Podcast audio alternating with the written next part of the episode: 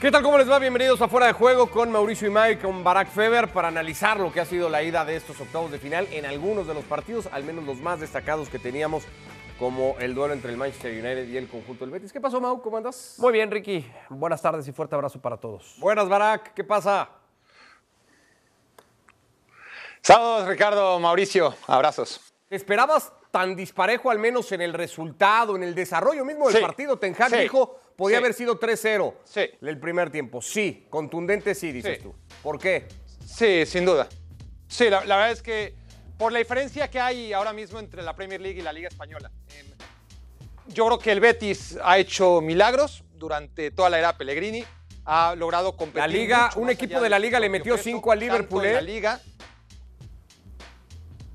¿Cuál equipo de la Liga le metió cinco goles al Liverpool? El Madrid no tiene la eliminatoria encaminada. Ah, bien. Claro. No, no, claro. Este, el Real Madrid. Una cosa es lo que ha hecho el Real Madrid en la Champions League y lo que ha hecho el Sevilla en la Europa League para esconder la basura del nivel de la Liga Española durante años. Y, otra cosa es lo que han hecho todos los demás equipos desde 2000, o sea, pónganse a analizar, desde 2016, 2017, la actuación de los equipos españoles, que no sean el Sevilla en la Europa League y el Real Madrid en la Champions League, es vergonzosa. Ahora, insisto, ¿qué le vas a pedir al Betis? O sea, el Betis históricamente y por plantel actual está para pelear la media tabla en España. Eh, no puedes ponerlo a un duelo a campo abierto contra el Manchester United porque lo normal es que pase lo, que pasó y por eso lo esperaba, porque el Betis no está para pelear contra el Eintracht Frankfurt tampoco. La, la temporada pasada fue el Eintracht Frankfurt el que echó al Betis. El Betis está para lo suyo, que es pelear el descenso, ¿no? Y en una buena temporada ¿De qué me estás pelear la media tabla. Pero meterlo en octavos Está de final de la peleando puestos League, de Champions, es. Barack. No me quiero disfrazar de ti, pero está Por la Liga Española. puestos de Pero- Champions. pero me- y por cierto, el Villarreal Claro, le pero- ganó una que final de Europa League a un equipo de la Premier también, por cierto. Te digo que no quiero ser hoy Barack, Por eso, no, lo, del. Villarreal, correcto. No, lo, lo del Villarreal fue muy destacado, ¿no? Lo, lo del Villarreal como una excepción y como argumento me parece que es, por supuesto, algo para poner en la mesa. Pero el tema de, que el Betis esté peleando y la misma Real Sociedad, de la que ya hablaremos, tan arriba en la Liga Española, lo que hace es desnudar el nivel que tiene la Liga Española, porque cuando los ves competir contra equipos de la Premier League, te das cuenta lo, lo evidente. Es decir, tampoco tenemos que debatir. Tú ves la alineación que tiene el Betis, la alineación que tiene el Manchester United, y más allá que en la historia, gracias este, a, a que este deporte es maravilloso, muchas veces un plantel que no tiene individualidades puede competir contra aquel que sí las tiene, pues tienes que hacer obras magníficas como lo hizo el Villarreal de Unai Emery para poder competir como lo hizo, y no solamente a nivel Europa League, sino después, un año después, en la Champions. Pero la realidad, lo, que no pueden seguir escondiendo o tratando de esconder, es que el nivel de la Liga Española, que durante muchos años fue la mejor liga de Europa, ¿no? Antes de que Inglaterra tuviera que, que invertir lo que ha invertido y, y traer a los entrenadores que ha traído en los últimos 5, 7, 10 años para que se refleje hoy la gran diferencia de nivel entre unos y otros, pues ¿qué me, están diciendo? Que realmente el Betis, con la historia del Betis, con la actualidad del Betis, debe pelearle al Manchester United con todo lo que ha gastado el Manchester United, con lo que es históricamente y con el potencial que tiene ahora el Manchester United, es una lucha totalmente desigual. ¿Tú también esperabas, ahora sí te doy la palabra, tan dispareja la serie? Porque resultó ser, hay un momento en el que el Betis parece que se puede meter, ¿no? Cuando empata el partido, cuando tiene un par de contras más o menos para entusiasmarse, pero la realidad es que de ese equipo que dijo Pellegrini iba a ir a competir, sí se quedó lejos. ¿no? No sé por qué, pero es difícil que Barak y un servidor coincidamos en, ciertos, No en ciertas opiniones, en ciertos temas. En este estoy plenamente de acuerdo. Tenemos escuelas distintas. Con lo que dice. Eh, quizás, quizás eso sí. eh, bueno, eh, hasta, hasta, hasta me distrajo. Eh, a, a ver, pero creo que te vamos a terminar convenciendo, Ricky. Eh, tú trabajaste durante muchos años en un periódico. Sí. Si tú mañana tuvieras que publicar una primera plana o la portada del diario que tuviera que ver con la jornada de, Cha- de Europa League, ¿pondrías lo del Manchester United? Por, a Ya- ver, es ya que lo de- dudaste. No, ya lo dudaste. depende, Es que tú- Entonces, tú, me lo no estás es- planteando por, no es noticia. por cuál. Sí. No, Ricardo, era lo natural. era lo, era, pero, era lo pero que sería estaba la, más, en la, el la que más vendería, porque es el equipo probablemente de mayor renombre de los que están compitiendo. Entonces, contestando a la pregunta, no lo sé, pero supongo que tú lo estás perfilando a si apostaría por el mejor equipo, por el resultado, por eh, el... a ver, que para mí, por el mejor partido, que para mí lo natural era que sucediera lo que sucedió hoy. Que el Manchester United ganara con la facilidad con la que ganó. La realidad es que si revisamos plantel por plantel, después nos podemos enamorar de que vemos siempre ese equipo no tan poderoso en las posiciones de arriba, buscando una plaza en, en, Champions para la próxima temporada y puede sonar todo muy romántico. Pero la realidad, si, nos, si ponemos a los dos equipos viéndose en un espejo, bueno, pues la forma en cómo se viste el Manchester United no tiene punto de comparación a cómo lo hace el Betis. Yo creo que se castiga demasiado porque si pensamos en el Madrid que dices tú, Barak, que es que en Europa es sensacional y tal, bueno, el Madrid no gana todas las ligas en España porque se deja puntos ante equipos como el Betis o como la Real Sociedad o como el Villarreal, como estos equipos que vemos jugar los jueves en competiciones europeas. No es tan fácil hacerle cuatro goles al Betis. No, no, a ver, y por eso también se le critica al Real Madrid, porque, porque está muy lejos de la excelencia que, se le debería exigir a un club como este, que después eh, podemos eh, reflexionar y lo hemos hecho y lo, iremos haciendo sobre el potencial que tiene el Real Madrid y cómo cuando está contra las cuerdas lo demuestra y cómo selecciona históricamente y ahora más que nunca en qué partidos realmente decide ser el Real Madrid y en qué partidos no. Pero, pero es que no hay más que ver la, cantidad de dinero que se invierte en la Premier League comparado con la cantidad de dinero que se invierte en la Liga Española. Eh, el Madrid y el Barcelona deberían estar aparte. El, Madrid sigue estando aparte, el Barcelona no. El Barcelona ya, déjate que ha dejado de pelear en Champions League, sino que ya ni siquiera en Europa League puede pelear. Entonces han dejado solo al Real Madrid en esta competencia de superélite. Y otra historia, de la que ya hablaremos también, es el Sevilla. El Sevilla es en Europa League lo que es el Real Madrid en la Champions. No importa cómo venga el Sevilla, no importan los antecedentes, eh, no importa la realidad actual del Sevilla. El Sevilla lo respalda en Europa League una mística muy parecida a la que tiene el Real Madrid en la Champions. Pero el nivel de la Liga Española y la capacidad adquisitiva que tienen los equipos eh, quitando al Real Madrid de la ecuación y, el Barcelona, que es un. No, lo vamos a excluir ahora. El campeón de Champions es español y de Europa League es alemán. Los ingleses no han sido capaces ah, de, dominar las competiciones europeas. De un Madrid que se cuesta. Está bien, los ingleses no han sido capaces de dominar la competición europea. Y pensábamos todos en la final de 2019, dos ingleses en Champions, dos ingleses en Europa League jugando la final de las dos competiciones. Dijimos, a partir de aquí la Premier no ha vuelto a pasar. No ha vuelto a pasar. Con todo y esa diferencia abismal de gasto. ¿Por qué entonces? no es cierto eso. No, no, la Premier no domina Europa como pareciera ser lo lógico. A ver, no, domina a nivel internacional. Pues, a nivel internacional en cuanto, a, en, cuanto, en cuanto a títulos. Pero si tenemos que comparar una y otra liga, para mí hoy no hay punto. Y lo vengo diciendo hace un año o año y medio, inclusive discutí muy fuerte en alguna ocasión con Manu Martín, no sé si con este mismo productor eh, Polito que estaba. Eh, pero hace años. Ya hasta Polito le diste un hace, Hace año y medio. No, no, no, no, que, que, que, estuviera en aquel, programa. No, no, hace un año o año y medio vengo estableciendo que como liga hoy es mucho más la Premier que la, que la española. Pero luego hay que salir a competiciones europeas y demostrarlo. Y la Premier no ha dominado como sí hizo el fútbol español eh, con las competiciones europeas, con el Barça y el Madrid alternando, porque llegaron a alternar ¿no? sus campeonatos, y luego con el Atlético, con el Sevilla, con la Europa League. Eso no lo ha hecho la Liga Premier. Pero, pero, pero, nadie, pero nadie está dudando, nadie está dudando que, la Liga Española dominó y, habría que, ver cuándo empieza este dominio, probablemente por ahí de 2008-2009, porque antes la Premier League también dominaba, pero dominó y con puño de hierro las competiciones europeas de 2009 a 2015, más o menos. Eh, lo que hemos visto en los últimos años es a un Real Madrid que sigue ejerciendo el Real Madrid y que se analiza aparte, a un Barcelona en decadencia, a un Atlético de Madrid en decadencia y a un grupo de equipos que tienen mucho mérito dentro de todas las limitaciones, en su momento el Villarreal, en su momento el Sevilla, ahora mismo el Betis y la Real Sociedad, pero que están muy, muy lejos del, potencial que tienen el tercer y el cuarto y el quinto y el sexto caballo en Inglaterra. Ah potencial no, económico, sí, tal vez, de inversión, pero después en la cancha ah, hoy sí se ha abierto una diferencia importante. en la cancha lo viste hoy, Ricardo. Sí, bueno, pero hoy, o sea, pero, pero no es que se vea partido a partido, creo, es, lo único que digo. O sea, hoy no me sorprende la goleada del United, pero tampoco es que el Betis no hubiera tenido nada que hacer en la eliminación. Ah, bueno, entonces empecemos por eso, ¿no? No, a nadie le sorprendió o sea, por algo, porque ves este un equipo equipo, venía- ves el otro, y lo normal es que gane 4-1. Claro, nos terminaste dando la razón. No, hasta Después de cierto- nueve minutos, de casi diez minutos de discusión, punto terminaste por dar la razón. No, hasta cierto punto. como, si el show, como si el show durara dos horas, o sea, ¿qué, qué Sí. manera de perder el tiempo? Sí, sí. No, hasta cierto punto nada más. Yo sigo creyendo que los equipos españoles de segunda línea compiten mejor que la mayoría de equipos de las otras cuatro ligas europeas importantes en esta competición, concretamente la Europa League. cada vez menos, cada vez menos. Bueno, la temporada pasada el Betis llegó, lo, lo elimina el Eintracht en semifinales, es o en cuartos, ya se me escapa, pero, pero ahí está, ¿no? O sea, llega lejos este Cuartos. equipo.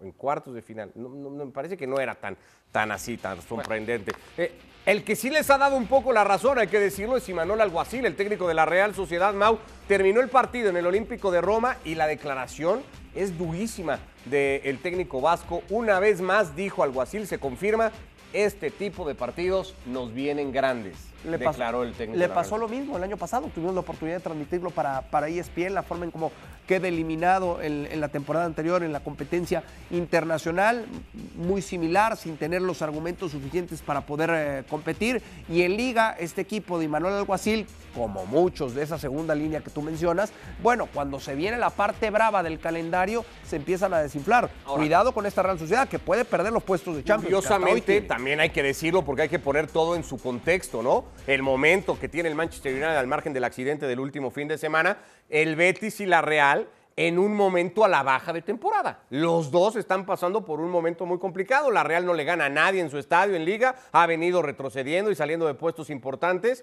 o, sigue cayendo, ya lo pasó el Atlético, y el Betis ha salido igual de competición europea. No es el mejor momento ni de uno ni de otro, Barak, también cuenta eso. ¿Y, y quién mete los goles en esos equipos, además? Es decir, volviendo al Betis, pues se supone que, que Borja Iglesias, que, que estaba en la banca por alguna razón, eh, y, nada más. Em, porque Fekir está lesionado y, porque Canales viene saliendo una lesión y, son dos bajas muy importantes, ¿no? Aunque hoy Canales entra de cambio, no está a su máximo potencial y, Fekir es un jugador diferencial, ¿no? Eh, que, no cuentas con él. Y, si además ma- mandas a Borja a la, a la banca, ¿quién te mete los goles si no es a José de milagro, ¿no? En, en un golazo, en una muy buena jugada de, de Juanmi. Y en la Real Sociedad, claro, y, y aquí volvemos a- al mismo debate. Llega un equipo que, que- que de inicio ni es ni el tercero, ni el cuarto, ni el quinto, ni el sexto caballo de Inglaterra, pero que ya lo está haciendo y, y muy pronto será más, como el Newcastle, y el último día le, le quita a Alexander Isaac, que nunca había metido más de 6, 7, 8, 9 goles por temporada, y, y le quita es un decir. Es- el- el- la Real Sociedad le pone precio y el Newcastle lo paga 70 millones por Alexander Isaac, ¿no? ¿Y, y quién se queda en la Real Sociedad? Se queda Sorlot. Sorlot no es un delantero de élite, no, no es ni un, ni, ni un segundo delantero que valga para ser suplente en un equipo de élite. Y, y a final de cuentas, por mucho que tengas a, jugadores de la calidad de Bryce Méndez y lo dejes en la banca, y Oyarzaba y lo dejes en la banca, y un jugador de la edad, pero todavía el, el nivel que tiene Silva, y lo que son Merino y Subimendi, son muy buenos. Pero ¿quién mete los goles? ¿No? Eh, y ese es el tema de la Real Sociedad esta temporada y de la anterior. Antes algunos los metía Alexander Isaac, ¿no? Un jugador en construcción y, y que ya veremos hasta dónde llega. Por ahora no es titular en el Newcastle, pero calidad tiene el sueco sin ninguna duda. Pero se fue. ¿Y, y- y quién llega en su lugar? Con lo- y, esa es la historia de, de la Real Sociedad y de este tipo de equipos que, insisto, no les puedes exigir mucho más de lo que pueden dar ahora mismo, que están rindiendo en liga, en competición europea, en Copa del Rey, que- que hace muy poco, estás hablando dos de los últimos campeones de Copa del Rey, tanto Betis como Real Sociedad, y lo hacen con presupuestos mucho menores a, a- a los de los otros rivales, incluida la Roma, ¿no? La, la Roma que, que también tiene problemas presupuestales mucho más graves que los del Manchester United, pero tú ves a la Roma jugar hoy con un técnico como José Mourinho y, y ya sabías, por lo menos yo, ¿eh? yo veía el, el sorteo y respetando mucho y gustándome mucho la Real Sociedad en ciertos momentos de la temporada, siendo muy inconsistente también, yo veía a la Roma y digo, este es el rival ideal para Mourinho. Me, me imaginaba a Mourinho el día del sorteo sonreír de oreja a oreja, porque es el rival a, modo y se mostró, ¿no? Y, y algo así, con toda la honestidad que le caracteriza, pues también lo reconoció después del partido. Bueno, después de que ya veías el 4-1 y el 2-0 de la Roma, el jueves que viene te llamo y me dices cuáles van a ser los resultados y le meto una lanita a ver si... Está grabado. Y a ver si, si la cosa viene bien. Hoy además había No una era nada difícil, no te hubieras ganado nada. Hoy había una diferencia importante tomando en cuenta la experiencia de Mourinho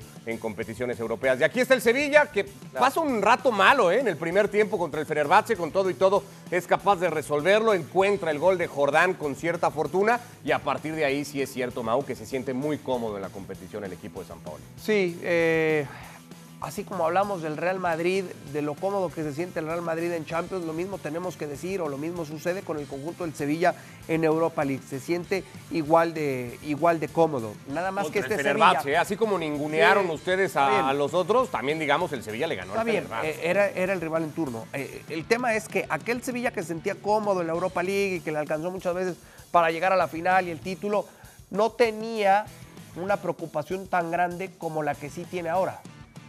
El, el permanecer en la primera categoría, en la primera división de la Liga de España. El resto de resultados en pantalla, destacándose el empate entre el Sporting y el Arsenal en un bastante buen partido, igual el empate a tres en Alemania. Nos quedamos con la noticia que va a ser toda esta semana la noticia más importante en Europa, la eliminación ayer del Paris Saint-Germain a manos del Bayern Múnich, 3 a 0 el global, 2 a 0 el partido ayer en Alemania, un Paris Saint-Germain que estuvo lejos de poder competir realmente a lo largo de la eliminatoria. Su técnico, Christophe Galtier, después del juego. C'est pas une question de construction, c'est l'histoire d'une saison euh, singulière avec euh, un calendrier très chargé euh, pour mes joueurs et dans cette double confrontation, évidemment qu'il nous a manqué des joueurs importants et ce soir, même si nous avons fait une très bonne première période et que sur nos temps forts on n'a pas pu marquer, évidemment que la sortie euh, prématurée de, Marquis, qui, de Marquinhos, notre capitaine, avec à, la pause aussi la sortie de Nordi Mukiele, euh, l'absence de, Kipembe, mais moi je ne vais pas me réfugier à ça, c'est un jeune de 17 ans qui rentre. Et évidemment que voilà, l'effectif était euh, sur la double confrontation très, très affaibli. On va faire en sorte de, d'aller chercher le titre de, champion. Il ne faut pas minimiser les, choses. Le titre de champion, c'est un titre de champion, mais euh, nous avons encore beaucoup de matchs. On va voir comment on va récupérer nos joueurs à partir de quand on va avoir notre effectif quasi complet, même si on sait que deux joueurs ont déjà euh, fini leur saison par, par, par blessure. Après, je laisserai aux, gens de, juger sur, euh, sur le fait que voilà, si nous sommes que champions, comme vous dites, est-ce que c'est une mauvaise saison? Évidemment qu'il y avait beaucoup euh, d'attentes autour de la Champions League, ce qui est normal quand vous êtes le Paris Saint-Germain, il y a beaucoup, beaucoup d'attentes. Le gros regret que j'ai, c'est que nous ne sommes pas battus avec toutes, les, avec toutes nos forces sur cette double confrontation. Bueno, pues estas son las eliminaciones del Paris Saint-Germain que se ha quedado en las últimas siete ediciones de la Champions, cinco veces eliminado a las primeras de cambio en los octavos de final. Aquí sí te la compro, Barak. Esta sí se veía venir, ¿no? Esta sí era lógica. Que el Paris Saint-Germain iba a caer eliminado a manos No del Bayern. Múnich. A ver, después de que pierde en la ida, sí. Eh, yo, yo creo que antes, cuando, cuando sabemos que es el gran duelo de octavos de final, lucía dentro de las fortalezas colectivas del Bayern Múnich y el, el potencial del Paris Saint-Germain, que todavía estaba por llegar a meses vista, ¿no? Tras el sorteo, era una eliminatoria muy pareja. En el momento en el que el Paris Saint-Germain pierde, de la manera sobre todo, no solamente es perder, sino la manera en la que pierde la ida contra el Bayern Múnich, pues sí, lo, lo natural era que no pudiera remontar, pero aún así, los últimos 15 minutos eh, de ese partido de ida, el Paris Saint-Germain, que Kylian Mbappé no había sido titular, ingresa de cambio, compite, genera ocasiones, pudo empatar, empata, le anulan eh, por fuera de juego y muestra una capacidad de competencia de la cual careció en la vuelta, ¿no? Em, y, es verdad que también hay momentos, como en casi cada partido, estás hablando de superélite, ¿no? Y hay un momento en el que Sommer se equivoca y De Ligt tiene que salvar sobre la línea lo que era un gol inminente del Paris Saint-Germain. ¿Qué hubiera pasado? No sabemos. A lo mejor no hubiera pasado nada, el, el, Bayern no hubiera metido su gol y de todas formas Paris Saint-Germain hubiera quedado fuera.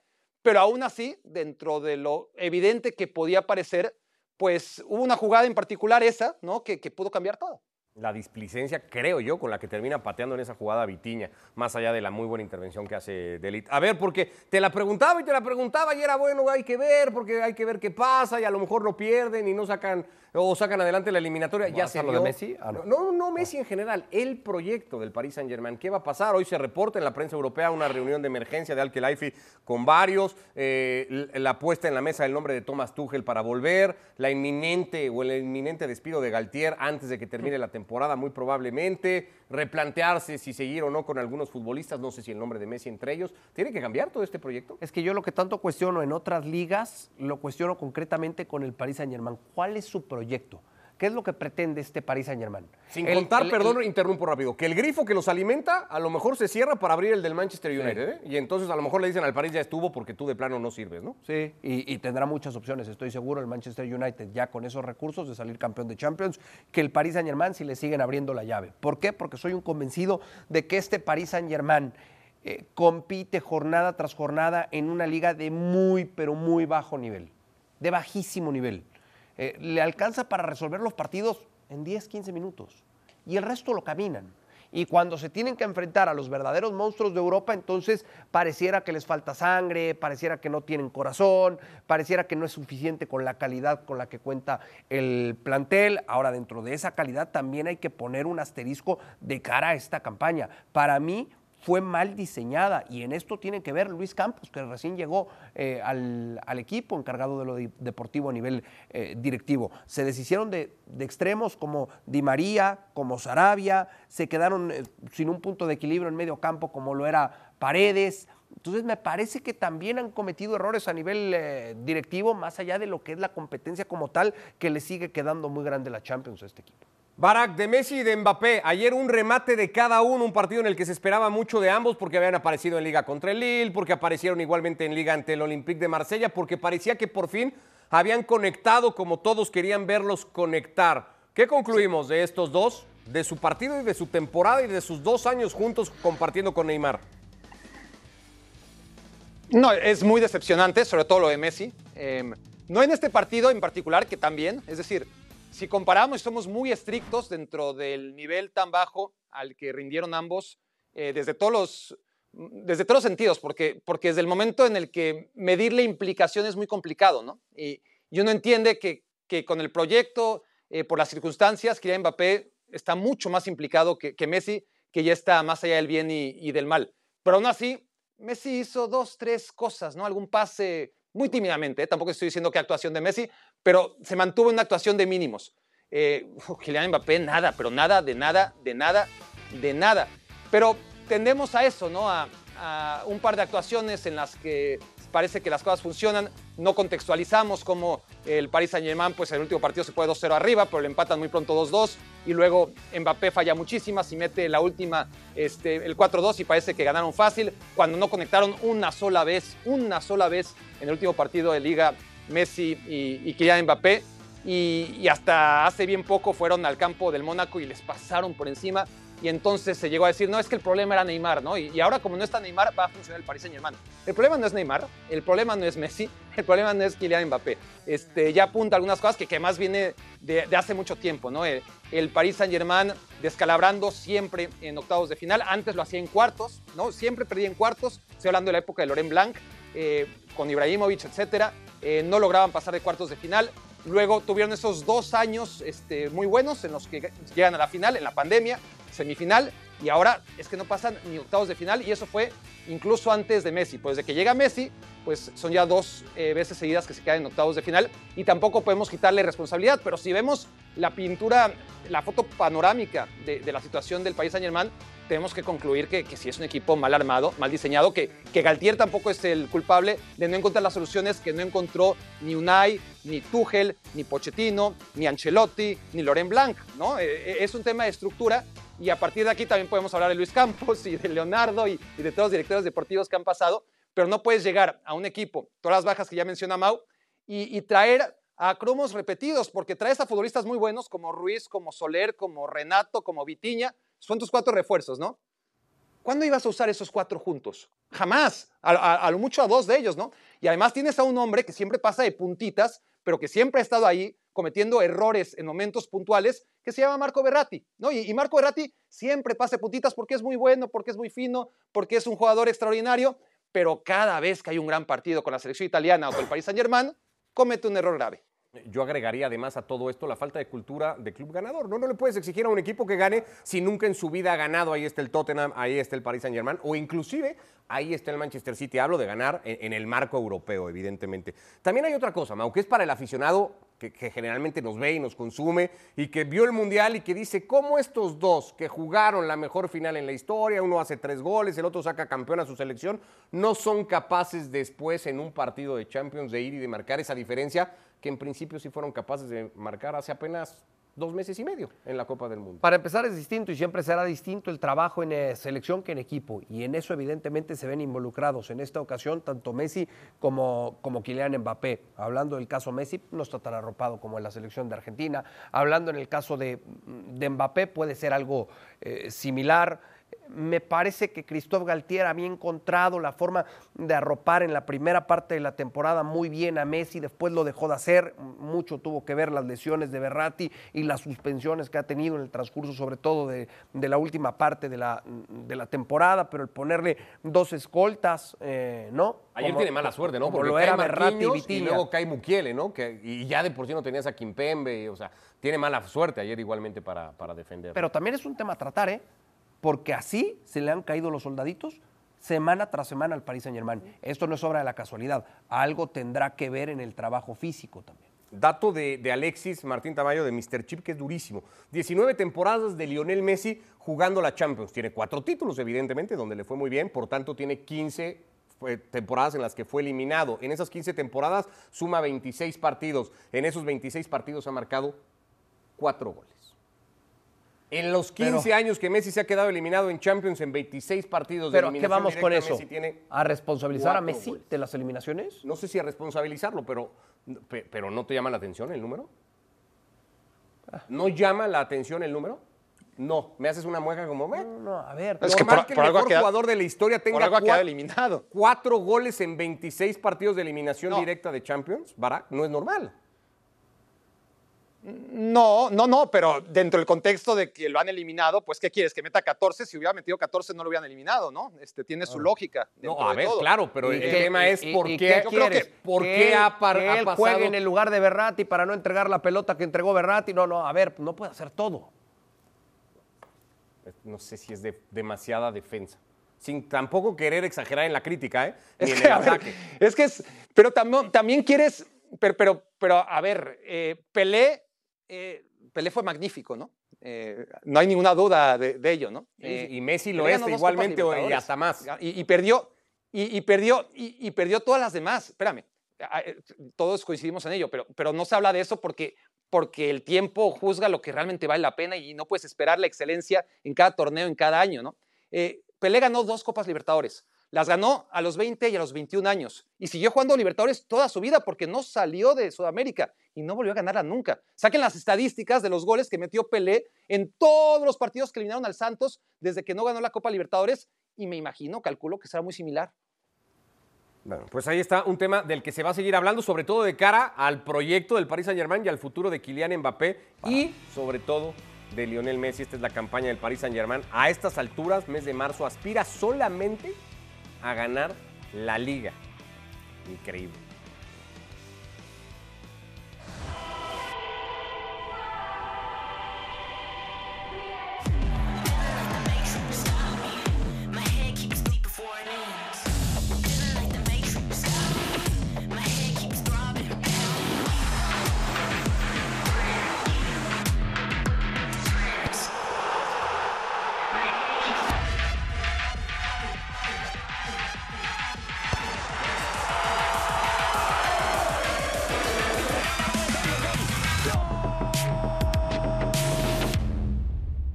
España, próxima semana, el domingo 19 de marzo, hay clásico, el partido más importante a nivel de clubes. Se juega en la señal de ESPN Deportes por ESPN Plus a través del líder mundial. Y aquí estaremos el domingo en Fuera de Juego con una edición completísima previo y post al partido. Para el que no sé si va a llegar Karim Benzema, baja confirmada este fin de semana para el Español de Barcelona. El Madrid lo va a tener, Mau, entre algodones para llegar, no al miércoles contra el Liverpool, para llegar el domingo ante el Barcelona. Pero vuelve a ser el tema, ¿no? El tema principal de cara a una nueva edición de Clásico. Así pasó hace no mucho, eh, previo a un partido tan importante, Karim Benzema también estaba en duda y qué iba a pasar con Karim Benzema en la temporada Mientras anterior. Ancelotti no ponga a Modric a jugar de Karim Benzema como ya hiciera lo, lo que sí es una realidad es que y todos lo sabemos, este Real Madrid es otro completamente distinto con Karim Benzema que sin Karim Benzema. Confirmada la ausencia de Dembélé, no va a llegar a tiempo tampoco para el próximo domingo, Barak, y habrá que ver qué pasa con Pedri. En los planes del Barça estaría que llegue. Sí, el Barça pudo competir de una manera muy polémica y, y contracultural sin Dembélé y sin Pedri en el partido de ida de Copa del Rey, pero son junto a Lewandowski los tres jugadores determinantes, realmente determinantes en este equipo y pues si no contar con Dembélé antemano no es bueno. Bueno, pues ya veremos y sobre todo lo platicaremos en las distintas ediciones de Fuera de Juego. Abrazo, Barak. Gracias, Mau. Gracias, Ricky. Que les vaya muy bien. Hasta mañana.